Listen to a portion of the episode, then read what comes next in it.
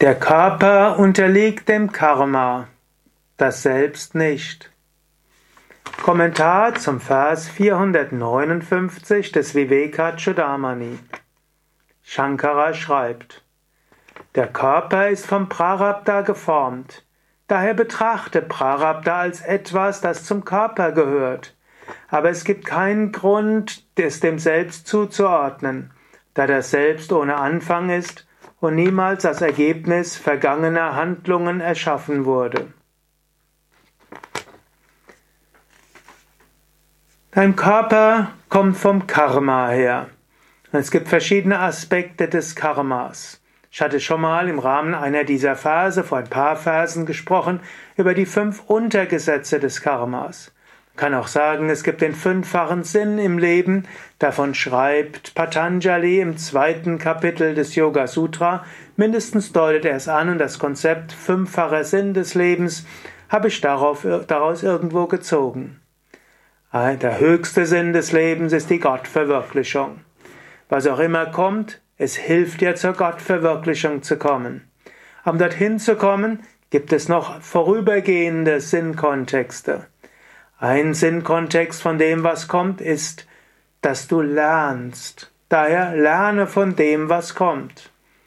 Das nächste, der nächste Sinnkontext ist, damit du Erfahrungen machst. Es ist gut, Erfahrungen zu machen. Indem du Erfahrungen machst, wächst du. Ein vierter Grund ist, damit du die Kräfte, die in dir sind und in der Prakriti erkennst und erfährst und verwirklichst. Daher lebe ein intensives Leben, nutze deine Kräfte, nutze deine Fähigkeiten. Und der fünfte Grund ist, damit du deine Mission und deine Aufgabe erfüllst. In dieser relativen Welt hast du eine gewisse Aufgabe. Und auf all diese Weisen hast du diesen Körper. Du hast diesen Körper, um Gott zu verwirklichen. Daher konzentriere dich darauf. Konzentriere dich auf die Gottverwirklichung. Als zweites hast du diesen Körper, um etwas zu lernen. Daher lerne bewusst. Sei lerngierig, wolle etwas zu lernen, wünsche zu lernen, handle so, als ob es dir ums Lernen geht. Als drittes geht es darum, Erfahrungen zu machen. Der Körper gibt dir Erfahrungen. Und die Erfahrungen sind solche, damit du daran lernst. Der Körper gibt dir manchmal schmerzhafte Erfahrungen, manchmal schöne Erfahrungen, manchmal sinnliche Erfahrungen, manchmal andere Erfahrungen. Geh davon aus, du hast den Körper, der dir genau die Erfahrungen gibt, die du brauchst. Du bist auch da, um deine Fähigkeiten und Kräfte zu entfalten. Daher nutze den Körper, um die Kräfte und Fähigkeiten zu entfalten. Nutze den Körper, um Fähigkeiten zu entwickeln, natürlich nicht nur körperliche Fähigkeiten, sondern auch geistige Fähigkeiten.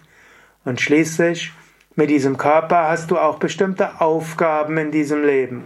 Daher erfülle diese Aufgaben nach bestem Wissen und Gewissen. Der Körper ist so dem Karma unterworfen. Und mit dem Körper kannst du deinem Karma gerecht werden.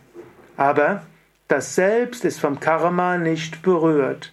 Daher mache dir nicht so viele Sorgen, ob du immer dein Karma gut erfüllst. Im höchsten spielt es keine wirkliche Rolle.